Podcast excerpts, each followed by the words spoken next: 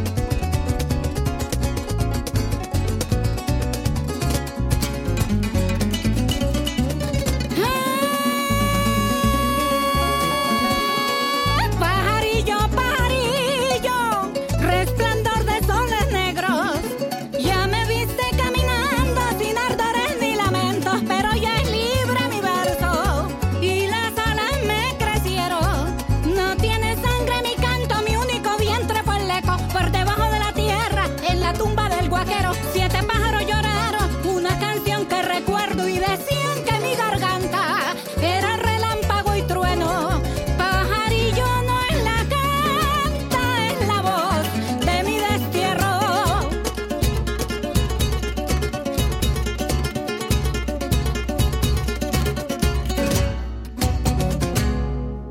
unserem heutigen Sonntagsspaziergang darf ich Sie zunächst einladen zu einer Reise nach Kolumbien. Danach geht es weiter zu einem verborgenen Ort am Gardasee. Wir bereisen außerdem die Metropole Ljubljana in Slowenien und auch Orte, die man nicht sehen kann, diesmal spukende Burgen in Wales. Wir bleiben in Kolumbien und hören Yaki Kandru, ein kolumbianisches Ensemble, das sich mit der Musik indigener Völker Südamerikas beschäftigt und eine ganz besondere Flöte mitbringt.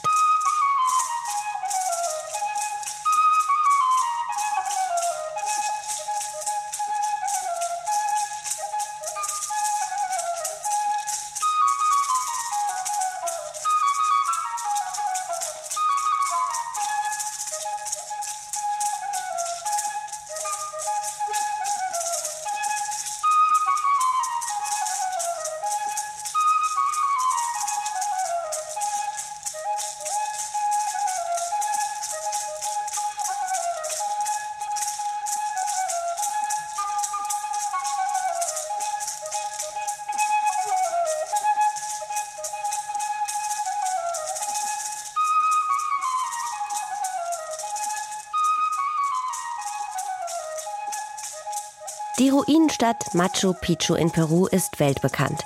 Weniger bekannt ist, dass es in Kolumbien ebenfalls eine solche altertümliche Stätte gibt. Die Ciudad Perdida ist eine der größten wiederentdeckten Städte Südamerikas. Sie liegt in der Sierra Nevada de Santa Marta an der Karibikküste im Norden Kolumbiens und ist etwa 900 nach Christus vom indigenen Volk der Tairona errichtet worden. Noch heute leben Nachfahren von ihnen in dem Gebiet. Fast 400 Jahre lang lag die Stadt in einer Art Dornröschenschlaf und vor gut 50 Jahren wurde die Ciudad dann wiederentdeckt. In einer anstrengenden Viertagestour geht es heute für Touristinnen und Touristen durch den Regenwald hinauf zur verlorenen Stadt. Dabei bekommen die Wanderer einen Einblick in das Leben der Indigenen und lernen auch etwas über die Geschichte des Kokains in Kolumbien. David Donschen hat die Tour mitgemacht.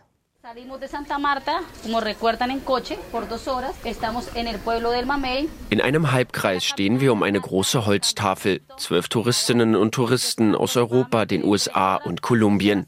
Auf die Tafel sind drei grüne Hügel gezeichnet, unsere Route für die kommenden vier Tage. Ganz rechts auf der Tafel befindet sich unser Ziel, die verlorene Stadt Ciudad Perdida mit ihren charakteristischen steinumfassten Terrassen, gelegen tief im Regenwald auf 1200 Metern Höhe. Estamos de tres horas a tres horas y media, dependiendo eh, vor der Tafel steht Maria, 42 Jahre alt, pinkes Käppi. Die schwarzen Haare hat sie zu einem Pferdeschwanz zusammengebunden. Maria ist unser Guide. Seit sieben Jahren führt sie Touristinnen und Touristen durch die Sierra Nevada de Santa Marta im Norden Kolumbiens. Unsere Tour beginnt in Mamey, einem Dorf drei Stunden von der karibischen Küstenstadt Santa Marta entfernt. Die Sierra Nevada ist nicht nur bekannt für die verlorene Stadt, sondern auch für die Marihuana- und Coca-Plantagen, die es hier viele Jahrzehnte lang gab. Das Dorf Mamey hat deshalb auch einen zweiten Namen. Machete Pelau wurde es von den Menschen getauft. Angeblich wurden hier nämlich früher gerne mal im Streit die Macheten gezogen, vor allem am Wochenende, wenn die Coca- und Marihuana-Bauern zum Feiern und Trinken ins Dorf kamen. Acht Kilometer geht es für uns von Mamey aus am ersten Tag die grünen Hügel hoch. Links und rechts blicken wir auf den dichten Regenwald der Sierra Nevada. Das erste Stück ist eine sandige Straße, auf der uns immer wieder Motorräder entgegenkommen. Die Fahrer kutschieren erschöpfte Touristinnen und Touristen zurück nach Mamey. Wir merken schnell, einfach wird das hier nicht. Einer der jüngsten in unserer Gruppe ist Max. Der 27-Jährige kommt aus Schottland. Seine Arme und sein Oberkörper sind voll mit Tattoos, die Haare trägt er zum Fukuhila. Mehrere Monate lang ist Max in Lateinamerika unterwegs. Im Anschluss geht es für ihn nach Peru. Ich bin eigentlich nach Südamerika gekommen, um hier Ayahuasca zu nehmen, aber entlang des Weges wollte ich auch die Traditionen der Ureinwohner kennenlernen. In der Nähe von Iquitos in Peru hat Max eine Ayahuasca-Behandlung bei einem indigenen Schaman gebucht. Die mehrtägige Zeremonie mit der psychedelischen Substanz ist gerade ziemlich angesagt bei Europäern und US-Amerikanern. Erstmal ist Max aber sehr angetan von der Landschaft hier im Norden Kolumbiens. Die Szenerie des Regenwaldes ist atemberaubend, ganz anders als in Schottland. Wir haben viele Kiefernbäume. Hier gibt es alles Mögliche an Grün und es ist viel wärmer. In Schottland wird es ja eigentlich nie heiß. Nach gut zwei Stunden erreichen wir den höchsten Punkt des Tages. Wir stehen auf 620 Meter und blicken in ein Tal. Mitten durch das Tal fließt der Rio Buritaca. Der Fluss zieht sich einmal quer durch die Sierra Nevada und mündet im Karibischen Meer. An einigen Stellen des Tals ist der Wald gerodet. Maria erklärt uns, dass diese Flächen früher Coca- und Marihuana-Felder waren. Ende der 1960er Jahre flüchteten viele Menschen aus Zentralkolumbien vor dem bewaffneten Konflikt hier in den ruhigeren Norden. Ihr Geld verdienten die meisten dann mit dem Anbau der Drogen. Kontrolliert wurden sie aber auch hier von den verschiedenen bewaffneten Gruppen also sowohl von linken Guerillas wie der FARC als auch von rechten Paramilitärs. Sie alle verdienten mit am Anbau der Drogen, erzählt Maria. Sie weiß, wovon sie spricht. In unserem Camp für die erste Nacht erzählt sie ihre eigene Geschichte. Maria und ihr Mann waren früher selbst Coca-Bauern. Ich habe die Coca-Blätter in meinen Händen gehalten und kenne deshalb den ganzen Prozess vom Samen bis zur Pflanze. Uns wurde auch beigebracht, wie man die Coca-Paste extrahiert. Mein Mann hat es dann unseren Nachbarn beigebracht. Alle Bauern hier wussten, wie man die Paste aus der Pflanze herausbekommt. Für die Bauern war der Anbau der Coca-Pflanzen nicht nur lukrativer, sondern auch viel einfacher. Denn Kokasträucher wachsen schneller als Kakao, Bananen oder Kaffee. Außerdem kann die fertige Paste einfacher aus dem tropischen Regenwald transportiert werden als verderbliche Früchte. Auch heute noch gibt es in der Sierra Nevada Coca-Plantagen. Der großflächige Anbau in dem Gebiet, durch das wir wandern, fand allerdings 2005 ein Ende. Damals legten die Paramilitärs ihre Waffen nieder, später stimmte auch die FARC einem Friedensprozess zu. Seitdem kontrolliert der kolumbianische Staat die Region rund um die verlorene Stadt. Die Bauern standen dadurch aber auf einmal vor dem Nichts. Maria und andere sattelten um und wurden Guides für die ausländischen Gäste, die in immer größerer Zahl zur verlorenen Stadt wollen. Heute arbeitet auch Marias Mann als Tourenführer. Sie ist froh darum, vor allem wenn sie an ihre fünf Kinder denkt. Para mí era muy penoso ver mis hijos porque es hat wehgetan, dass meine beiden Ältesten mit zwei und drei Jahren miterleben mussten, wie ihr Vater die Coca-Blätter verarbeitet. Das hat mich traurig gemacht und deshalb habe ich zu meinem Mann gesagt, ich will nicht, dass meine Kinder das sehen. Darum bin ich sehr dankbar, zuallererst Gott und dann dem Tourismus für die wunderbare Veränderung, die passiert ist.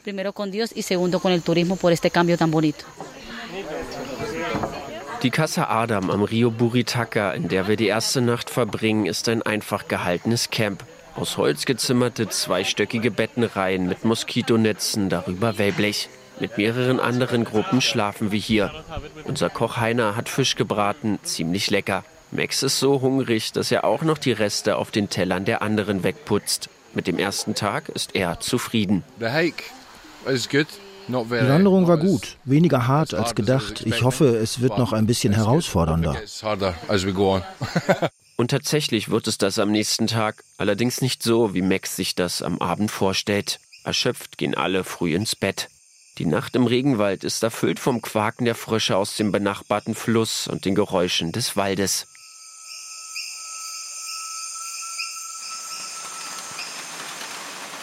Der zweite Tag beginnt um 5 Uhr in der Früh. Es regnet. Die zum Trocknen aufgehängten Klamotten sind noch genauso nass wie gestern. Nach einem Frühstück mit Ei und Arepas, den kolumbianischen Maisfladen, brechen wir auf. Und jetzt rächt sich, dass ich keine ordentlichen Schuhe anhabe. Durch den Regen ist aus dem sandigen Wanderweg ein rotbrauner Schlammpfad geworden. Ohne Profil an den Sohlen schlittere ich die Hänge herunter. Bergauf rutsche ich immer wieder aus und packe mich hin. An den besonders steilen Stellen muss Maria mich von hinten den Hügel hochschieben. Max macht weniger das Wetter, als vielmehr sein Magen zu schaffen. Ihm ist übel, immer wieder erbricht er sich. Und damit ist er nicht allein. Über die vier Tage hinweg bekommen auch andere in unserer Gruppe Durchfall und Übelkeit.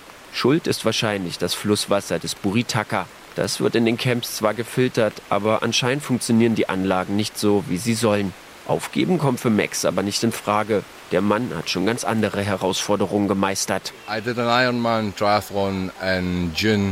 Ich habe letztes Jahr bei einem Ironman an der Westküste von Schottland mitgemacht. Dreieinhalb Kilometer Schwimmen im Meer, 200 Kilometer Radfahren, 42 Kilometer Laufen. Alles in 14,5 Stunden. Und wer das schafft, der lässt sich auch von einem nervösen Magen nicht aufhalten. Dehydriert und erschöpft läuft Max einfach weiter. Entlang des Weges blicken wir auf Nebelwälder, in denen die weißen Schwaden bleiern in den Baumwipfeln hängen. Nach anderthalb Stunden wird der Regen weniger. Wir erreichen indigenes Gebiet. Vier Völker leben hier. Sie alle stammen von den Tairona ab, einer präkolumbianischen Hochkultur, die die Ciudad gebaut hat. Tiuna nannten sie die Stadt. Im 16. Jahrhundert erreichten dann die Spanier den Norden Kolumbiens. Wohl aus Angst vor Seuchen verließen die Taironer ihre Stadt und flüchteten in verschiedene Teile der Sierra Nevada. So wurden aus einem Volk vier verschiedene.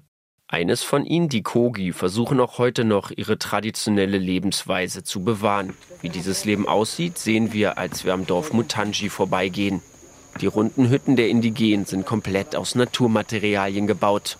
Die Wände bestehen aus Stein und Lehm, die kegelrunden Dächer werden aus Palmblättern und Lianen gebaut. Maria zeigt auf die Spitzen der Dächer, auf denen jeweils zwei Stöcke wie kurze Antennen in den Himmel ragen. Für uns sieht das vielleicht aus wie Dekoration, aber die Antennen haben eine Bedeutung. Sie stellen die Sonne und die Erde dar, denn die Indigenen glauben nicht wie wir an einen Gott. Ihr Gott ist die Sonne. Serangwa wird sie in ihrer Sprache genannt. Die zwei Antennen stehen außerdem für die beiden höchsten Gipfel, die wir in der Sierra Nevada haben. Den Pico Bolivar und den Pico Colon, der 5775 Meter über dem Meeresspiegel liegt del mar. Ins Dorf Mutangi selbst dürfen wir nicht. Früher ging das, aber seit der Tourismus immer mehr wird, ist es den Kogi zu viel geworden. Die Indigenen sind Selbstversorger. Auf den verschiedenen Höhen der Sierra bauen sie alles an, was sie brauchen. Yucca, Bananen, Mais, Kartoffeln und auch Coca. Neben dem Dorf zeigt uns Maria ein Busch mit den kleinen hellgrünen Blättern. Die Indigenen dürfen das Coca für den eigenen Gebrauch anbauen. Die Männer stopfen sich die Blätter in den Mund und vermengen die Masse mit Muschelkalk. Der Kalk verstärkt die Wirkung der Blätter. Der Effekt ist aber bei weitem nicht so stark wie bei verarbeitetem Koks. Wir laufen weiter. Am Mittag kommt die Sonne raus. Es geht einen recht breiten Wanderweg entlang. Immer wieder kommen wir an riesengroßen Bäumen vorbei. Nur ab und an ist der Wald weniger dicht und gibt den Blick frei auf die Bergketten der Sierra Nevada. Der Weg ist voll mit anderen Touristengruppen. Manchmal fühlt sich das hier schon ein bisschen nach Massentourismus an. Dabei sind es gerade einmal rund 25.000 Menschen, die jedes Jahr die Route wandern. Zum Vergleich, die berühmte Inka-Stadt Machu Picchu in Peru besuchten 2019 1,5 Millionen Menschen. Nach dem Mittagessen steht dann die letzte Etappe des Tages an, der Weg hoch zur verlorenen Stadt. Auf einem schmalen Trampelpfad laufen wir am Rio Buritaca entlang. Mit hochgekrempelten Hosenbeinen durchqueren wir den Fluss und stehen schließlich vor der Treppe hoch zur Ciudad. 1200 zum Teil sehr schmale Steinstufen liegen zwischen uns und Teona. Der Aufstieg ist anstrengend. Nach dem langen Tag fällt es mir schwer, die Konzentration zu behalten. Die mit Moos bewachsenen Steinstufen sind glitschig vom Regen. Langsam setze ich einen Fuß vor den anderen. Und dann ist es geschafft. Ich stehe in der verlorenen Stadt. Viel zu sehen ist davon im ersten Moment nicht. Umgeben von dichtem Wald blicke ich auf die Ruinen. Es sind grauweiße Steine, die in mehreren Reihen übereinander gestapelt sind und Terrassen bilden. Auf den kreisrunden Flächen der Terrassen standen früher die Hütten der Bewohner. Später dienten sie auch als Grabstätten. Mehrere tausend Menschen haben in Tiuna gewohnt. Es braucht schon viel Fantasie, um sich das heute noch vorstellen zu können. Schweißgebadet und erschöpft erreicht auch Max das Ende der Steintreppe. Wirklich begeistert ist er im ersten Moment nicht. Looks phenomenal. Sieht toll aus, sehr altertümlich. Hab irgendwie mehr erwartet. I was expecting more. Doch die Begeisterung nimmt zu, als wir ein Stück weitergehen. Der dichte Wald lichtet sich und gibt den Blick frei auf mehrere grasbewachsene Terrassen, die sich hintereinander immer höher aufreihen. Insgesamt 250 solcher Terrassen gibt es hier. Erst jetzt sehen wir, wie weit oben wir uns befinden. Mehr als 1200 Meter über dem Meeresspiegel ist die Ciudad umgeben von einem einmaligen Regenwaldpanorama. Das Besondere, unsere Gruppe hat diesen Blick jetzt am späten Nachmittag ganz für sich. Als einzige dürfen wir zwölf die Nacht hier oben verbringen. Isabel, Touristin aus München, ist ganz beseelt von den Eindrücken. Wow, ich kann gar nichts mehr sagen. Das ist so schön. Ich habe noch nie sowas gesehen. Es ist alles super grün, voll viele Bäume, ganz viel Urwald und wir sind hier die Einzigen. Also es ist echt richtig schön, atemberaubend. Etwas mehr als 35 Fußballfelder war die Stadt einst groß. Fünf davon sind heute noch zu sehen. Nachdem die Indigenen sie verlassen hatten, lag die Ciudad fast 400 Jahre lang im Dornröschenschlaf. In den 1970er Jahren entdeckten dann kolumbianische Schatzsucher die Ruinen. Sie plünderten die Gräber, stahlen Goldschmuck und Kunstgegenstände. Schließlich nahm sich die Regierung der Stadt an. Archäologinnen und Archäologen befestigten in den 80er Jahren die Terrassen und befreiten die Steine von Schlamm, Erde und Vegetation. Seitdem kommen stetig immer mehr Touristen. Früher schliefen alle hier oben, mittlerweile sind es zu viele. Für eine Gruppe ist allerdings noch Platz und die sind heute Abend wir. In drei Holzhütten befinden sich die Schlafräume und eine Küche. Nach einer kalten Dusche ist auch Max wieder ein bisschen frischer und dann doch ziemlich begeistert von der verlorenen Stadt. Beautiful, magnificent place. Ein großartiger Ort. Erst dachte ich, dass es hier nicht viel zu sehen gibt, aber die Stadt ist ja riesig. Und die Steinbauten, die sie hier vor 1300 Jahren hingesetzt haben, die sind Wahnsinn. Unglaublich, dass sie das hier 1200 Meter über den Meeresspiegel gebaut haben. Wirklich atemberaubend. Am nächsten Morgen stehen alle ohne zu murren wieder um 5 Uhr auf. Niemand will den Sonnenaufgang hier verpassen. So richtig zeigt sich die Sonne hinter den Wolken zwar nicht, trotzdem hat es etwas sehr Magisches, mit einer Tasse Tinto, dem bitteren schwarzen kolumbianischen Kaffee, am höchsten Punkt der verlorenen Stadt zu stehen und zu sehen, wie die Terrassen unter einem in der Morgendämmerung auftauchen. Nach dem Frühstück zeigt uns Maria den Rest der Stadt. Wir bleiben vor einem mit Moos bewachsenen weißen Stein stehen, der wie ein großes Dreieck auf dem Boden steht. Maria zeigt auf feine Linien auf der Oberfläche des Steins. La cultura tairona Die Kultur der Tairona war eine Kultur, die an diesem Ort lebte und diesen Ort aufgebaut hat. Ihre Werkzeuge waren alle aus Stein. Die Linien hier sind Umrisse, die sie mit feineren Steinen in den großen gemeißelt haben. Dann legten sie Holz darauf, zündeten es an und sobald der Stein rot wurde, gossen sie Wasser darüber. Die Risse im Stein gaben nach und so hatten sie den Zuschnitt, den sie brauchten.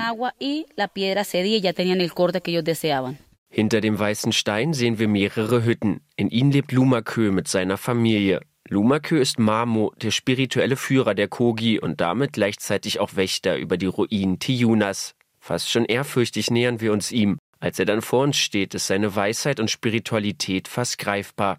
Lumakös Haut ist faltig und ledrig, er trägt die typisch helle Baumwollbekleidung der Kogi. Unter seiner kegelförmigen Mütze schaut er uns skeptisch an. Lumakö holt Stoffbänder aus seiner Umhängetasche. Gegen eine Spende bindet er sie uns um das Handgelenk. Die Armbänder haben verschiedene Farben. Jede steht für ein anderes Element der Natur hier. Die Wolken und die Bergblumen.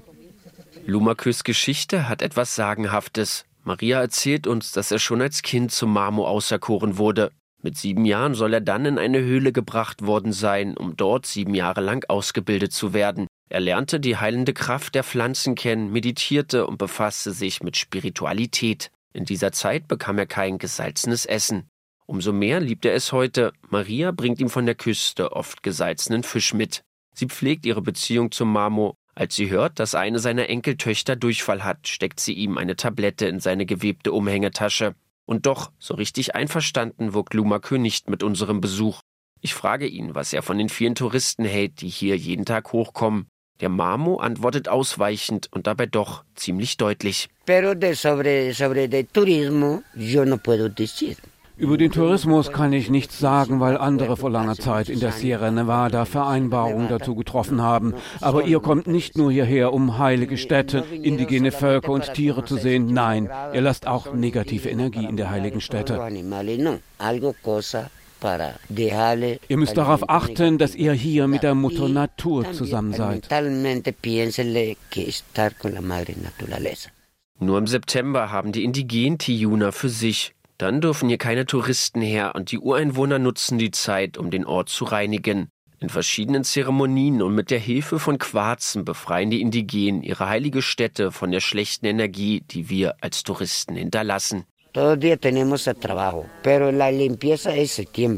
Wir haben hier jeden Tag etwas zu tun, aber die eigentliche Reinigung findet im September statt. Dann ist die Natur schon sehr belastet. All die Tiere, die Berge, der Wind, die Wolken, der Schnee, alles ist dann schwer.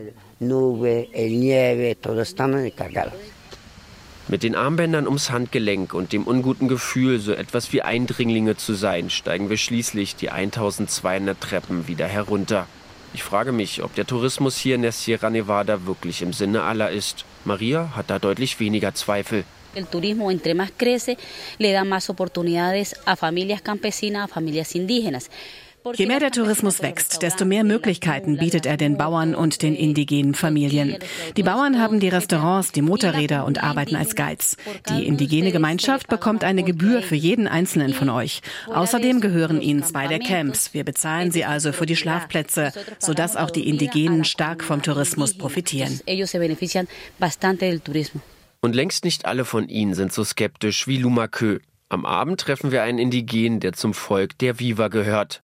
Solange wir die Natur und die Menschen hier respektieren, seien wir willkommen, sagt er. Dann holt er seine Flöte hervor und stimmt am Lagerfeuer eine Melodie an.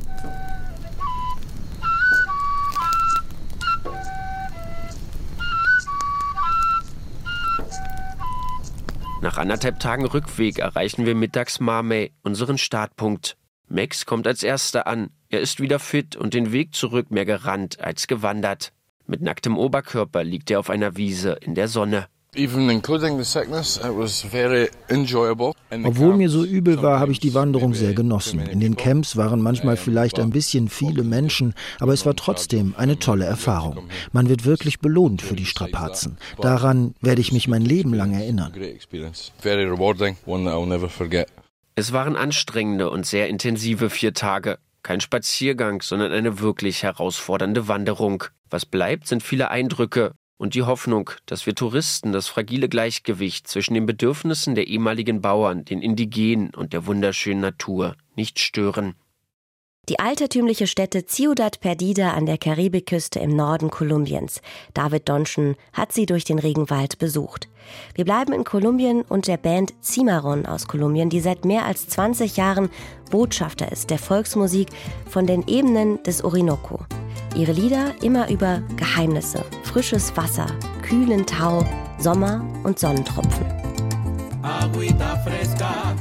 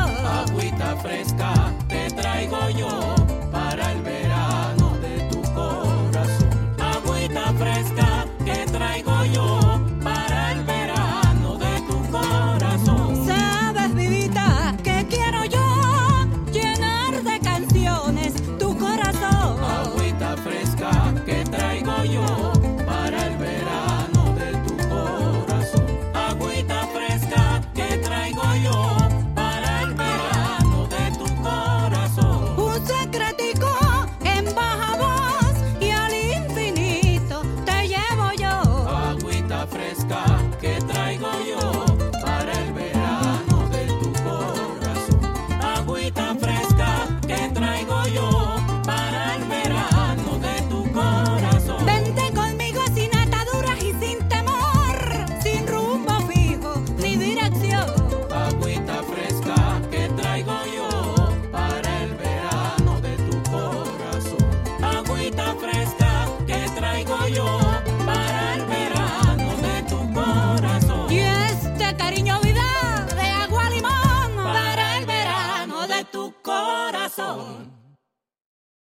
Und damit gehen wir erstmal in die Nachrichten und hören uns dann gleich zum zweiten Teil der Reisenotizen aus Deutschland und der Welt.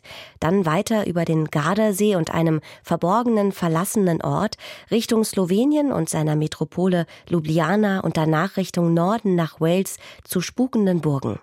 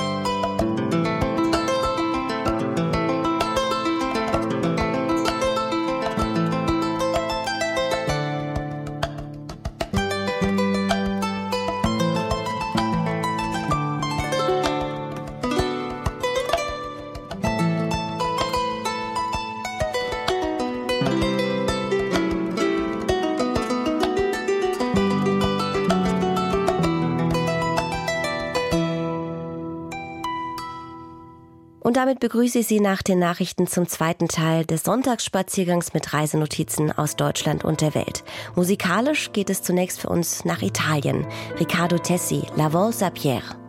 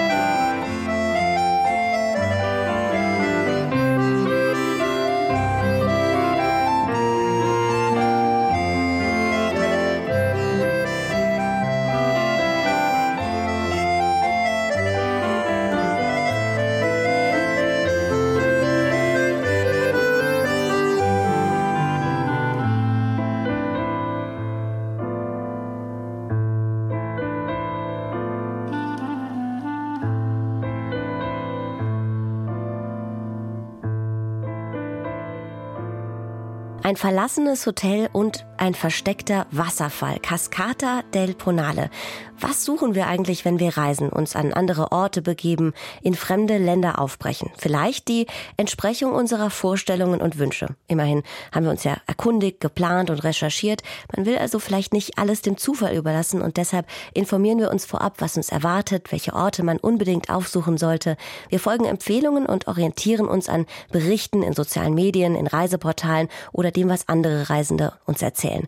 So ist man auf der sicheren Seite und die Gefahr der Enttäuschung bleibt meist gering.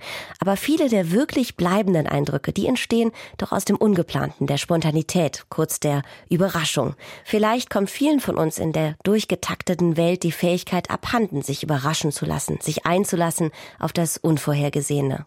So mag es meinem Kollegen und Leiter der Reisejournale Andreas Stopp ergangen sein, bei seiner Entscheidung, sich entweder dem Ritual des Hab ich schon mal erlebt, war schön hinzugeben oder ein kleines Wagnis zu unternehmen. Wir erreichen ihn nämlich jetzt am Gardasee. Buongiorno. Hallo, buongiorno, Susanne Sare. Wo genau stecken Sie denn jetzt gerade in dieser riesen Badewanne Gardasee? Ja, im, ähm, am nördlichen Teil äh, der dieser Badewanne, wie, wie gerade die Deutschen das äh, oft sagen und äh, besonders die Gäste aus Bayern, für die ist das ja relativ nahe gelegen aus dem bayerischen Raum. Ja, äh, nördlicher Teil äh, zwischen Riva del Garda, das ist der Ort, äh, der den, den, äh, das nördliche Ufer sozusagen markiert, und Limone auf der westlichen Seite. Und das, was ich zu erzählen heute habe, das spielt genau auf der Hälfte dieser Strecke, also inmitten äh, dieser Strecke zwischen Riva und Limone. Vielleicht erstmal, um es so ein bisschen einzuordnen und sich vorzustellen, Mitte September haben wir jetzt. Sind denn zurzeit noch viele Touristen dort und womit vertreiben Sie sich jetzt gerade die Zeit? Ja, ja, durchaus. Also äh, vor allen Dingen sind die Gäste aus Deutschland jetzt da. Die italienischen Familien sind weitgehend abgereist. Da haben die Kinder ja auch schon wieder Schule und ähm, haben sozusagen Platz gemacht für die Leute, die hier, tja, wie soll man das nennen, Genussurlaub machen. Ähm, klar, logisch, äh, See, man kann baden, man kann aber auch wandern in den Gebirgsmassiven hier, man kann ähm, Paragleiten, also fliegen, man kann vor allen Dingen gut essen und man kann auch gar nichts machen, mhm. dieses deutsche Farniente auch. Und das äh, tun viele, die so einen richtigen Genussurlaub äh, machen. Und äh, die Jahreszeit ist äh, jetzt wunderbar, noch bis Mitte Oktober so in etwa ist es einfach ähm, noch angenehm warm, aber auch nicht mehr allzu heiß wie in den letzten 14 Tagen. Und Sie selbst, kann man sich denn diesem Deutsche Faniente eigentlich entziehen? Ja, das kann man natürlich machen und das machen auch viele. Für mich ist das nicht so das Richtige. Man schaut ja dann doch immer, was kann man tun. Vielleicht ist das auch so eine Gesetzgebung, dass man sagt, wenn man irgendwo ist, dann möchte man ja auch was erleben und nicht nur irgendwie, was weiß ich, im Strandbad liegen oder mal mit dem Gummiboot paddeln. Ähm, ja, aktiv sein kann man halt äh, hier ähm, am Gardasee in jeder Art und Weise, wie ich das gerade schon gesagt habe. Und was Sie gerade vorhin auch da in Ihrer Eingangsmoderation dann sagten, klar, man lässt sich natürlich leiten und äh, schon vor ein paar Jahren äh, hatte ich mal gehört, da, da ist irgendwas, da ist irgendwie so was ganz Interessantes, Spannendes, Verwunschenes zwischen Riva und äh, Limone. Da müsste man mal hin und das mal anschauen. Und diesmal habe ich es gewagt und habe es gemacht und habe es auch gefunden. Und das heißt also, Sie haben vielleicht ganz andere Routen genommen als sonst. Wo hatten Sie denn den Tipp und wo genau ging es dann hin? Ja, also man muss jetzt dazu sagen, es handelt sich um einen äh, Wasserfall, den ich da gesucht habe. Sagt man ja, gute Wasserfälle gibt es äh, viele. Hier am Gardasee auch ähm, einige, obwohl das, äh, die ganze Gegend ja nicht sehr, sehr wasserreich ist. Aber die Wasserfälle, die es gibt, die sind auch ähm, entsprechend beeindruckend. Und diese Cascata del Ponale, ähm, dieser Bach, dieser kleine Fluss ergießt sich aus dem Ledrosee, der ist im Hinterland ähm, des, ähm, des Gardasees, also wesentlich weiter oben, ergießt sich in den See und ähm, er ähm, gießt sich in, an einer Stelle in den See, die eigentlich nicht zugänglich ist. Mhm. Ähm, Sie wissen vielleicht, es äh, führt äh, eine Straße, die sogenannte Gardesana, rund um den Gardasee herum. Ähm, über diese Straße könnte man hinkommen, aber wenn man auf der Straße fährt, man sieht diesen Wasserfall nicht. Man kann ihn nur sehen, wenn man von der Wasserseite her kommt. Und das ist das Spannende. Man nimmt sich also, wenn ich das erzählen darf, irgendwas Schwimmendes, ein Boot oder äh, ein Sub oder ja, man könnte auch schwimmen, wenn man gut bei Konditionen ist, äh, von Riva aus und paddelt dann in südliche Richtung. Und dann kommt man an eine Stelle, man sieht das in etwa, die Gardesana ist ja äh, atemberaubend in den Felsen gehauen, diese, diese Straße. Und dann, dann sieht man eine Brücke. Diesen Ort muss man wissen. Und unter dieser Brücke ist sozusagen ein Felsentor. Dieses muss man finden. Durch dieses Felsentor kann man rein. Und dann äh, steht man ähm, in einer wie soll ich sagen, Südsee ähnlichen Umgebung. Äh, viele, viele Meter hoch ähm, fällt das Wasser da hinunter in ähm, ein Becken. Da kann man gut stehen. Das ist also nur so bis kniehoch eiskalt, wenn man drin ist. Man kommt aus dem wärmeren See, schwimmt hinein in diese Grotte und kann die Harten allerdings äh, nur unter uns schaffen, es sozusagen drunter zu, zu duschen. Das heißt also, ich kann mir das so vorstellen, dass da ein verlassenes Hotel sich hinter einem Wasserfall befindet. Jetzt muss ich mir dieses Hotel auch erstmal vorstellen können. Das ist also ein verlassenes Hotel, weil so einfach kommt man da ja wohl jetzt nicht mehr hin.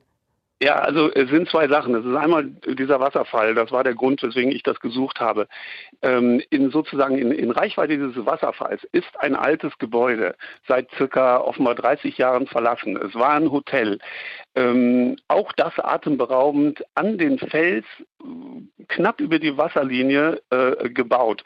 Die hatten damals da 18 Zimmer, ein großes Restaurant, eine schöne Terrasse, man konnte von dort schwimmen gehen. Wer auf diese Idee gekommen ist, in, in dieser Gegend ein solches Unternehmen zu wagen, das würde ich gerne mal rausbekommen, weil es ist wirklich wie so, wie so ein Bienennest angeklebt ähm, an die steil aufragende Felswand. Dieses ist das ähm, Hotel Ponale. Wie gesagt, seit circa 30 Jahren kein Betrieb mehr dort. Ähm, man muss auch sagen, die Betriebskosten müssen wahnsinnig sein. Man konnte oben von der Gardesana, also von der Straße zufahren. Es gab damals sogar einen eigenen Parkwächter, der, der hatte die Oberhoheit über 18 Autos, die er dann auf Millimeter buxiert hat, damit die Gäste da oben parken konnten. Also eine sehr abenteuerliche Geschichte.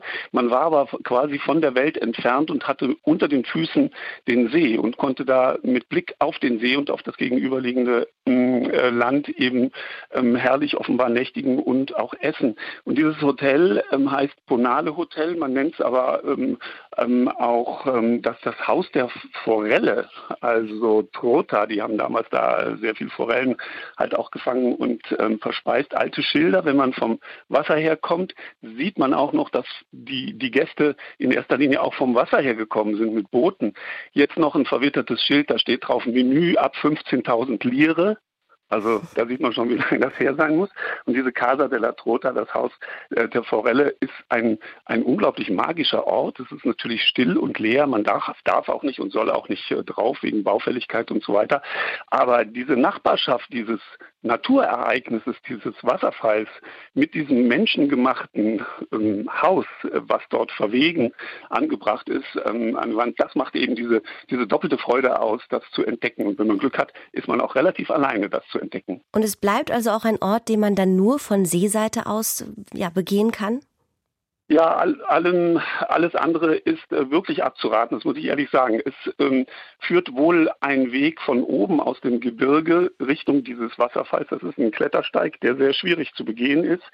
Ähm, Theoretisch kann man ähm, auch noch weiter äh, runterklettern, sozusagen zu dieser Grotte und dann ins Wasser springen und äh, nur um die Ecke schwimmen, um ähm, in dieses Becken da zu gelangen. Ähm, aber das, da ist wirklich abzuraten. Die äh, Gardesaner Straße ist sehr eng, es ist sehr viel Verkehr dort, da kann man nicht langlaufen und man kann das Auto dort auch nirgendwo parken. Also man hat gar keine Chance, weil es keine Parkplätze gibt. Äh, deswegen also irgendwas, was schwimmt, äh, besorgen und von der Seeseite herkommt. Und man sieht auch ähm, Menschen, die sich das mal leisten, die mit Segelyachten oder mit Segelschiffen kommen und rasch einen Blick reinwerfen in diese Grotte. Wenn der, wenn der Skipper das gut navigiert, dann gucken die da rein, sagen, aha, so muss es äh, Indiana Jones gegangen sein, als er da irgendeinen Wasserfall entdeckt hat. Und dann äh, fahren die wieder ab. Aber die Genussleute, die schwimmen rein und äh, stellen sich da mal hin und betrachten das Ganze von innen. Es klingt nach einem verwunschenen Platz und einem Platz, den auch nicht jeder natürlich sofort entdecken kann. Vielleicht noch abschließend gefragt, würden Sie sagen, das wird immer ein verwunschener Platz bleiben? Mit welchem Gefühl sind Sie weggefahren? Man wünscht es sich, dass es so verwunschen bleibt. Es gibt zwar einen Besitzer, äh, Privatbesitz äh, dieses Hotel äh, dort, der spricht von 1,5 Millionen, um das irgendwie wieder in Schuss zu bringen, aber die, die hat er nicht. Äh, es wäre auf der einen Seite schön, ein solches absolut besonderes, äh, so, eine solche besondere Herberge dazu haben, aber dieses ganze äh, Setting, dieses verlassene äh, Gebiet ähm, unter diesen ganz steilen Felsen und äh, dieser, dieser grün-blau schimmernde Gardasee, der diese warme Temperatur hat, der Kontrast zu diesem eiskalten Bergwasser, was da runterkommt, die Vegetation, wenn man hineinschwimmt, äh, sehr äh, opulent drumherum, das ist etwas, ja, wo ich hoffe, dass es erhalten bleibt. Und natürlich auch, dass es viele, viele Menschen äh, sehen, sehen können und dass es nicht irgendwelchen touristischen Vermarktungsgesichtspunkten zum Opfer fällt. Ein verlassenes Hotel und versteckter Wasserfall Cascata del Ponale. Andreas Stopp hat uns von diesem magischen Ort erzählt.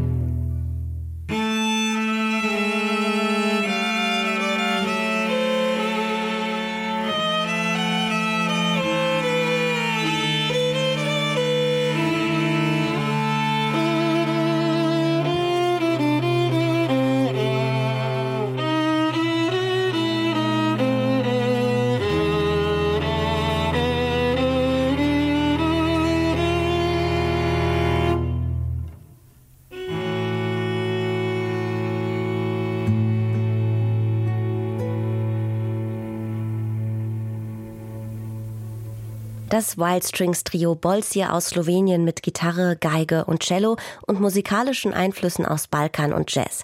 Und in Slowenien bleiben wir auch. Slowenien, auch als das Preußen des Balkans bekannt, vereint Einflüsse der slawischen, romanischen und germanischen Kultur und Geschichte.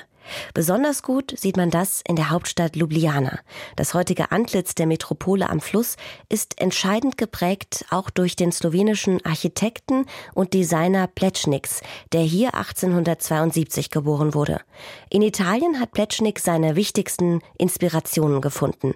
Auf seinen Spuren besuchen wir nicht nur die imposante Staatsbibliothek Sloweniens, sondern auch den geschichtsträchtigen Kongressplatz, auf dem die Slowenen unter anderem für die Demokratisierung und Unabhängigkeit von Jugoslawien demonstrierten. Außerdem beschauen wir uns die Statue des slowenischen Nationaldichters Prescheren und lauschen der Geschichte über die spärlich bekleideten Damen über seinem Haupt. Der Gang durch die größte autofreie Fußgängerzone Europas führt uns dann außerdem zur Dreierbrücke, dem Wahrzeichen Ljubljanas und zu einem Akkordeonspieler, der seit Jahren die Gemüter erhitzt. Cornelius Wüllenkemper hat sich auf einen Spaziergang durch die slowenische Hauptstadt begeben und hat dort Interessantes von den Geschichten hinter ihren Fassaden gehört.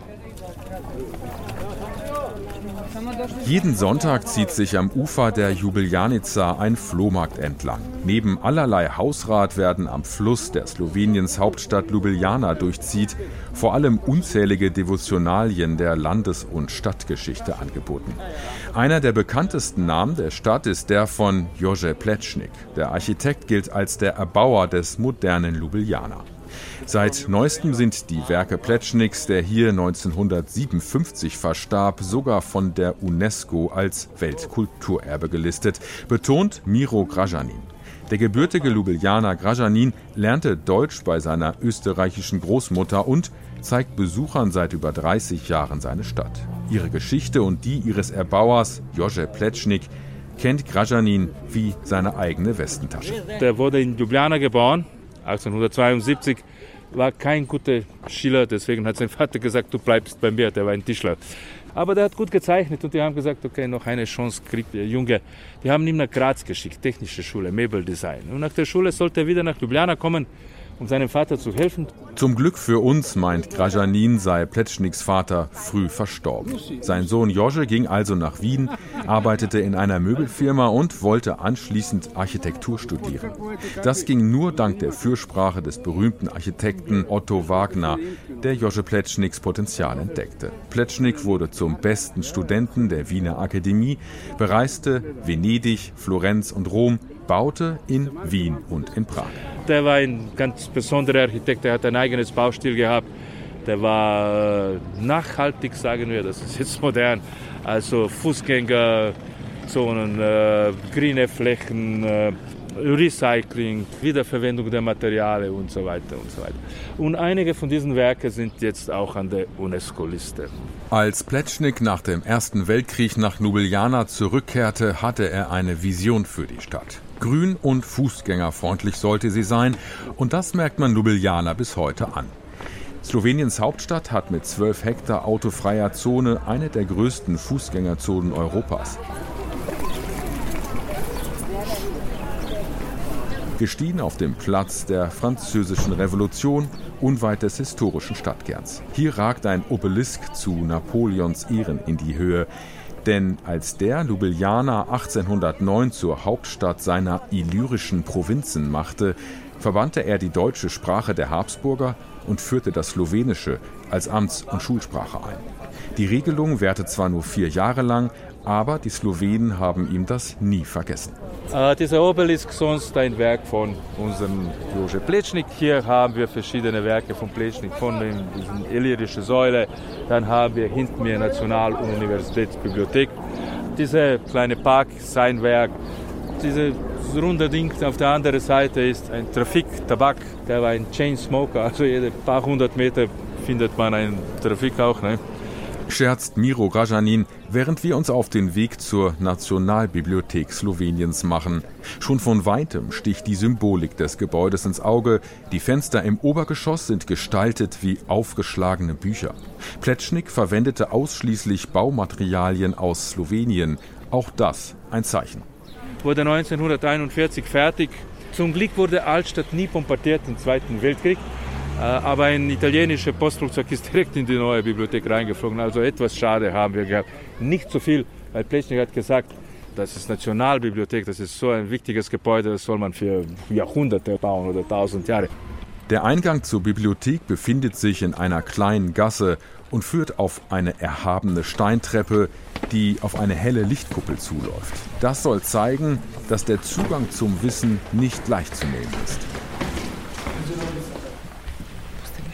Im Lesesaal ist Fotografieren und Sprechen verboten. Es herrschen ehrfurchtgebietende Stille und konzentrierte Gelehrsamkeit der Studierenden, die an eleganten Holzpulten sitzen. Saal und Decke sind holzvertäfelt. Im ersten Stock befindet sich eine Galerie mit scheinbar endlosen Bücherregalen. Nach einem Moment des Innehaltens treffen wir draußen an der Vorhalle die Kuratorin der Nationalbibliothek, Elena Janecic. You visited now the main reading room, which is the most Uh, Sie haben gerade den großen Lesesaal gesehen, den berühmtesten Teil dieses Gebäudes. Wie Sie vielleicht wissen, war Pletschnik nicht nur Architekt und Stadtplaner, sondern auch Innendesigner. Die gesamte Ausstattung des Lesesaals stammt von ihm. Die Tische, die Tischlampen, die Deckenbeleuchtung, die Regale, die Sitz- und Lesebereiche. Alles ist darauf ausgerichtet, dass das Wissen etwas Heiliges ist. Der Saal ist ein Ort der Konzentration. Auch unsere Studierenden sagen, dass in unserem Lesesaal eine besondere Energie herrscht. Diese Energie spüren auch wir und begeben uns beeindruckt auf den Weg in Richtung Kongressplatz, einem weiteren historischen Ort, den Jože Plečnik geprägt hat. Er ist benannt nach einem fünfmonatigen Kongress der Heiligen Allianz zwischen Preußen, Russland und Österreich-Ungarn im Jahr 1821. Und österreichische Kaiser lebte im damaligen Palais. Da waren Reste von Schutzgraben, da war große Kapuzinerkloster, das haben die alles weggeräumt, große Platz gemacht, damit die Paraden und solche und ähnliche Sachen vor dem Balkon vom Kaiser organisieren können. Wir benutzen das für Demonstrationen immer noch, den Platz. Große, wichtige Reden auch nach dem Ersten Weltkrieg, nach dem Zweiten Weltkrieg waren hier am Kongressplatz. Dann äh, amerikanische Präsident Clinton hat auch eine Rede da gehabt. Also ja. Bevor Slowenien sich 1991 von Jugoslawien lossagte, demonstrierten die Menschen auf dem Kongressplatz für die Demokratisierung. Heute ist hier von Aufruhr und Protest keine Spur mehr. Am oberen Rand des abschüssigen Platzes verläuft die Slovenska Cesta, früher die Tito-Allee. Am unteren Ende sitzen Slowenen und Besucher in der ersten Frühlingssonne auf Kaffeeterrassen. Gleich nebenan sind die altehrwürdige Philharmonie und das Hauptgebäude der Universität zu bewundern. Wir aber setzen unseren Spaziergang fort, immer auf den Spuren des Jože Plečnik. Ein Symbol von Ljubljana haben wir hier, das sind die berühmten drei Brücken über Fluss Ljubljanica. Wieso haben wir drei, warum nicht eine Brücke? Natürlich wegen unserem Pletschnik, äh, der Brücken liebte. Warum drei Brücken? Also da war immer eine Brücke, das war immer Holzbrücke. Das war Haupteingang ins Altstadt.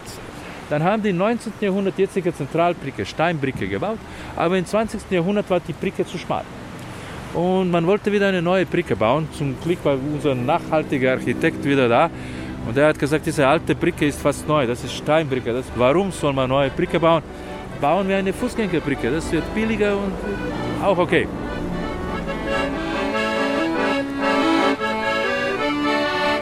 Der unermüdliche Akkordeonspieler direkt vor der Dreierbrücke sorgt seit Jahren für Diskussionen und ist zur Symbolfigur eines schwelenden Konflikts geworden. Dem zwischen den Nostalgikern der guten alten Tito-Zeit und den Verfechtern der demokratischen Erneuerung nach 1991. Manche meinen, der selbsternannte Hüter slowenischer Folklore gegen den Anwohner bereits Klagen angestrengt haben, reduziere die slowenische Kultur auf ein Klischee. Und das ist in einem kleinen Land, das über 1000 Jahre lang unter Fremdherrschaft stand, natürlich ein sensibles Problem. Wie stolz die Slowenen auf ihre Sprache, ihre Kultur und auf ihre Literatur sind, sieht man gleich neben der berühmten Dreierbrücke auf dem historischen Hauptplatz. Hier steht der Nationaldichter Francais Prechoren auf seinem Sockel, während über ihm eine sehr leicht bekleidete junge Frau schwebt. Unser Stadtführer Miro Graschanin hat natürlich die passende Geschichte dazu. Eigentlich gab es damals Probleme mit diesem Denkmal. Speziell Bischof und seine Freunde haben Probleme gehabt. Ja, die Fräulein oben ist äh, seine Muse und sie ist ohne Bluse und ja, Hauptplatz vor der Kirche, nackte Frau, das, oh, das muss weg. Die haben auch äh, Sorgen gehabt, was die Leute sagen werden, die mit dem Zug nach Ljubljana kommen. Bahnhof ist da oben. Sonst, äh, also was werden die sagen? Die Leute kommen von Bahnhof zum Hauptplatz, was sehen die erst? Die Fräulein. Aber die haben eine Lesung gefunden. Wir haben drei Bäume hier. Im Winter funktioniert das nicht am besten, aber sonst äh, sieht man diese Fräulein von oben nicht. Neben Liebesgedichten und Beschwörungen der Stadt Ljubljana stammt auch der Text der slowenischen Nationalhymne aus der Feder des großen Francais Precheren. Seinen einstmals umstrittenen Platz auf dem Sockel hat er sich also redlich verdient.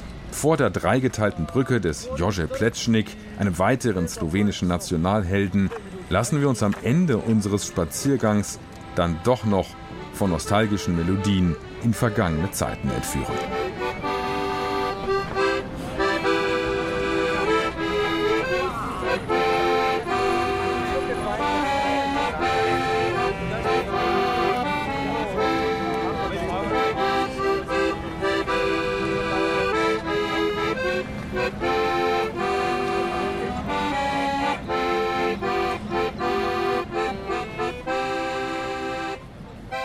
Das klang nach aus Slowenien und der Metropole am Fluss Ljubljana. Cornelius Wüllenkemper war für uns dort.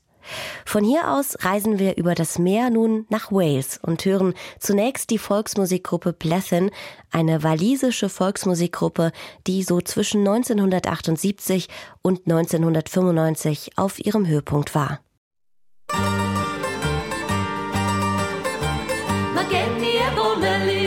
dan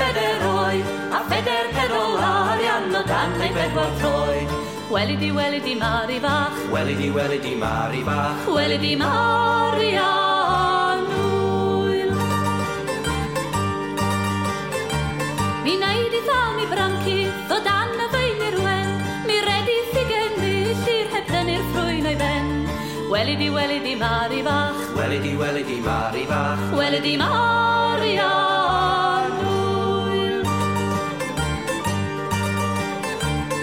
geni drol a cheffil a merlin bychan tot a deg o ddefe tewion a mochyn yn y got. Weli di, weli di, mari bach. Weli di, weli di, mari bach. Weli di, mari anwyl.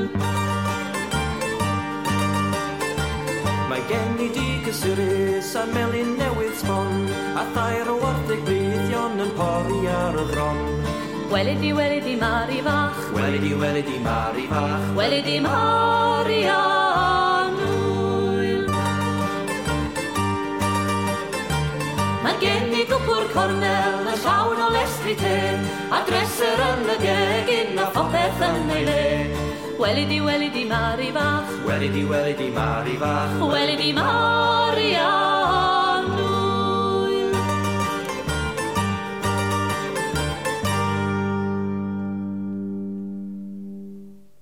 Es gibt auch Sehenswürdigkeiten, die man nicht sehen kann. Gerade ist zum Beispiel wieder viel vom Ungeheuer von Loch Ness in Schottland die Rede. Gesehen hat das mit großer Wahrscheinlichkeit noch kein Mensch. Interessantes, aber Unsichtbares dieser Art gibt es aber auch in Wales. Wales liegt im äußersten Westen der britischen Hauptinsel, nördlich von Cornwall, südlich von Schottland. Ein einsames, raues Land mit eigener Sprache, die aus der keltischen Vergangenheit stammt, walisisch und eigener Musik, in der die keltische Harfe eine wichtige Rolle spielt. Außerdem gibt es hier um die 600 alte Burgen und in vielen dieser Burgen spukt es, sagt man hier. Und nicht nur da. Zu sehen ist davon so gut wie nichts. Aber Bernd Geißen hat immerhin mit einigen Zeugen sprechen können. Auch Dinge, die man nicht sehen kann, können begeistern. Denken Sie nur an den Film Tanz der Vampire. Der Schüler des Vampirforschers, Professor Abronsius, Alfred, erzählt darin seinem Lehrer, dass er tatsächlich neben einem Vampir vor einem Spiegel gesessen habe. Im Spiegel sei nur er, Alfred zu sehen gewesen, denn Vampire spiegeln sich nicht. Der Professor ist begeistert. Ich würde was drum geben, das zu sehen. Ja, aber man sieht gar nichts.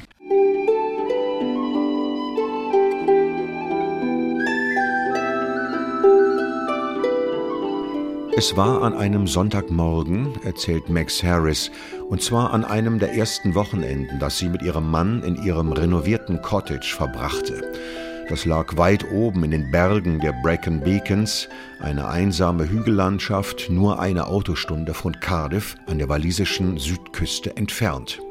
Endlose grüne Wiesen gibt es hier, weite Felder von Heidekraut und immer wieder torfbraune Bäche und Wasserfälle. Die Grenze zu England im Osten bilden die Hügel der Black Mountains. Die westliche Grenze markiert auch ein Black Mountain. Hier in den Brecon Beacons ist zu lesen, könne man ein Gefühl dafür bekommen, wie rau und wild Wales einmal gewesen sei. Max ist dabei, das Frühstück zu machen, Eier mit Speck. Plötzlich wird ihr kalt. Sie dreht sich um und sieht eine Frau, die die Treppe zum Obergeschoss herunterkommt. Die trägt eine Haube und eine Weste in der Tracht dieser Gegend. Das Gesicht ist sehr blass, Kopf und Augen hat sie auf den Boden gerichtet. Sie schwebt quer durch die Küche an Max vorbei und verschwindet durch die Wand, und zwar da, wo früher einmal eine Tür gewesen war. Die haben Max und ihr Mann zugemauert und einen Küchenschrank davor gestellt. Übrigens war es nur der Oberkörper einer Frau. Der Unterkörper fehlte. Max läuft nach oben ins Schlafzimmer, wo ihr Mann auf das Frühstück wartet. Ich habe einen Geist gesehen, erzählt sie atemlos. Jetzt beruhige dich erst mal, reagiert der. Das bildest du dir nur ein. Dazu muss man wissen, Mr. Harris ist der kaufmännische Direktor eines großen Krankenhauses in der walisischen Hauptstadt Cardiff, einer vom Typ festgemauert in der Erden. Seine Frau Max ist eine bekannte Harfenspielerin in Wales. Sie ist sogar Druidin. Druiden werden in Wales heutzutage solche Menschen, die sich besonders um die walisische Kultur verdient gemacht haben.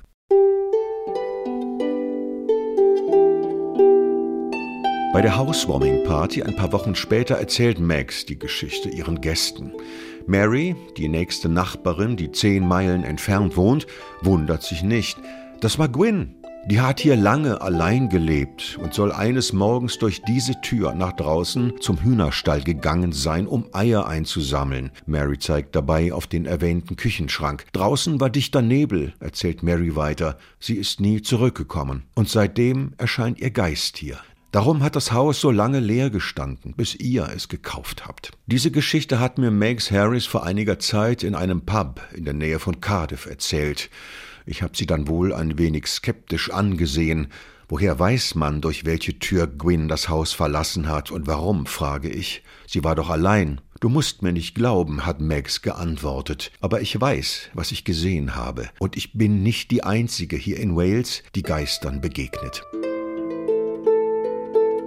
Das wundert einen eher nicht, wenn man hierher kommt, als ob die Zeit stehen geblieben wäre.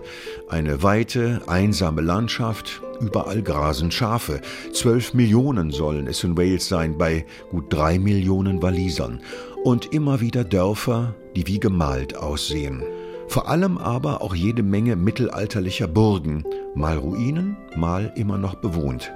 Um die 600 solcher alter Wohnsitze gibt es in Wales, mehr als sonst irgendwo auf der Welt, pro Quadratkilometer berechnet. Und in vielen dieser Burgen spukt es. Das kann Pia Lüdecke bestätigen. Sie ist Autorin von Romanen und vor allem von Geistergeschichten. Dafür hat sie sich ausführlich mit dem Thema Geister beschäftigt, mit denen in England und in Wales ganz besonders. Natürlich spuken Geister ja nicht nur durch alte Burgen. Viele Geschichten handeln auch von Erscheinungen in dunklen Wäldern und einsamen Moorlandschaften. Und ähm, ja, nicht zu vergessen die berühmten Haunted Houses. Das können ganz normale Wohnhäuser sein, aber auch alte Pubs oder Cottages und natürlich leerstehende Gebäude. Alte Cottages und leerstehende Gebäude, das ist es, wie Mags Haus in den Brecon Beacons. An allen diesen Orten wiederholen sich dann immer wieder ganz ähnliche Phänomene, unerklärliche Stimmen und Geräusche und hin und wieder werden dann auch tatsächlich mal Geistererscheinungen gesichtet, die Wundmale tragen und diese Male weisen dann auf den grausamen Tod hin, den die betreffende Person gestorben ist. Oder auch sogenannte Poltergeistphänomene, dass zum Beispiel jemand an den Haaren gezogen wird, Möbelrücken, knarrende Türen, das kennen wir ja alles aus vielen Erzählungen. Davon kann Andrea Hetzel ein Lied singen. Sie ist beruflich viel in Wales unterwegs. Bei einer ihrer Reisen war sie in einem walisischen Gästehaus abgestiegen. Ein wunderschönes Herrenhaus auf dem Land. Ich erinnere mich, ich war für zwei Nächte dort, um ein bisschen mit einer Gruppe wandern zu gehen. Mein Zimmer hatte eine Badewanne mit Löwenfüßen, überall waren Antiquitäten. Also es war ganz wunderbar. Aber nachts, erinnere ich mich, wachte ich dann auf, weil ich das Gefühl hatte, jemand zieht mein Bett quer durch das Zimmer. Und das war so ein unangenehmes Gefühl. Ich saß im Bett und erinnere mich, dass irgendwie die Ecken des Zimmers sich verzogen haben, mein Bett sich drehte und das war sehr, sehr beängstigend. Sie sei dann wieder eingeschlafen, erzählt Andrea Hetzel weiter, und hätte das Ganze sicher für einen schlechten Traum gehalten, wenn da nicht noch etwas sehr Seltsames gewesen wäre. Ich habe dann irgendwie weitergeschlafen und am nächsten Morgen bin ich aufgewacht und lag exakt verkehrt rum im Bett. Nämlich mit dem Kopf am Fußende, was noch nie davor und nie danach passiert ist in meinem Leben. Und dann ist es mir ein bisschen mulmig geworden. Sie hat ihrer Wandergruppe dann beim Frühstück davon erzählt. Und es war ein Waliser dabei, der das nicht wirklich in Frage gestellt hat, meine Ängste, meine Befürchtungen, dass es vielleicht doch eine Geistergeschichte ist. Ganz offensichtlich ist man es ja gewohnt, dass in Wales ähm, ab und zu mal Geister irgendwo sind. Die Waliser sind es offensichtlich gewohnt, aber nicht die Gäste. Dafür, dass die sich wohlfühlen, gibt es in den, sagen wir, betroffenen Unterkünften in Wales zwei Strategien. Die einen werben damit, dass es bei ihnen spuken soll. Fürchte dich, Fürchte dich sehr, heißt es da beispielsweise, stehe ganz allein in unseren leeren Räumen und höre die Geräusche, die sich dir nähern. Oder wandeln Sie durch die verfallenen Korridore des alten Krankenhauses. Was ist das, was Sie da hören? Sind das nicht Schritte dicht hinter Ihnen? Ist das wirklich das Rascheln des Vorhangs? Oder sind es nicht Stimmen, die Sie nicht ganz verstehen können? Die Angebote für Geistersucher sind dabei bunt gemischt, von Führungen mit Seancen, um Kontakte zu Verstorbenen aufzunehmen, über Geisterjagdpakete inklusive nächtlichen Geistertouren mit Abendessen und eigenem Bad bis hin zu Junggesellenabschieden im Spukschloss. Die andere Strategie ist, solche Geistergeschichten lieber nicht zu erwähnen. So war es auch bei Andrea Hetzel. Ich bin dann zur Rezeption gegangen weil ich äh, nicht noch mal eine Nacht in dem Zimmer verbringen wollte und habe da sehr vorsichtig gefragt, ob es möglich ist, dass ich das Zimmer wechsle, denn ich hätte die Vermutung, dass es gestern Nacht gespukt hätte und ob das möglich ist, ob äh, vielleicht Geister im Hotel sind. Und dann hat das Team von der Rezeption ein bisschen komisch geguckt, aber sie haben es auch nicht verneint. Sie haben gesagt, sie wissen von nichts, aber es ist natürlich überhaupt gar kein Problem, dass sie ein anderes Zimmer bekommen. Und ich habe dann ein anderes Zimmer gekriegt. Ja, und in der anderen Nacht war dann alles absolut in Ordnung. Die Internetseite des Hotels, in dem Andrea Hetzel übernachtet hatte, ist immerhin ein klein wenig mitteilsamer. Unter der Überschrift Geschichte steht hier, das Haus beherbergt eine Reihe von Kuriositäten. Auf dem nahegelegenen Familienfriedhof befindet sich das Grab eines Pferdes.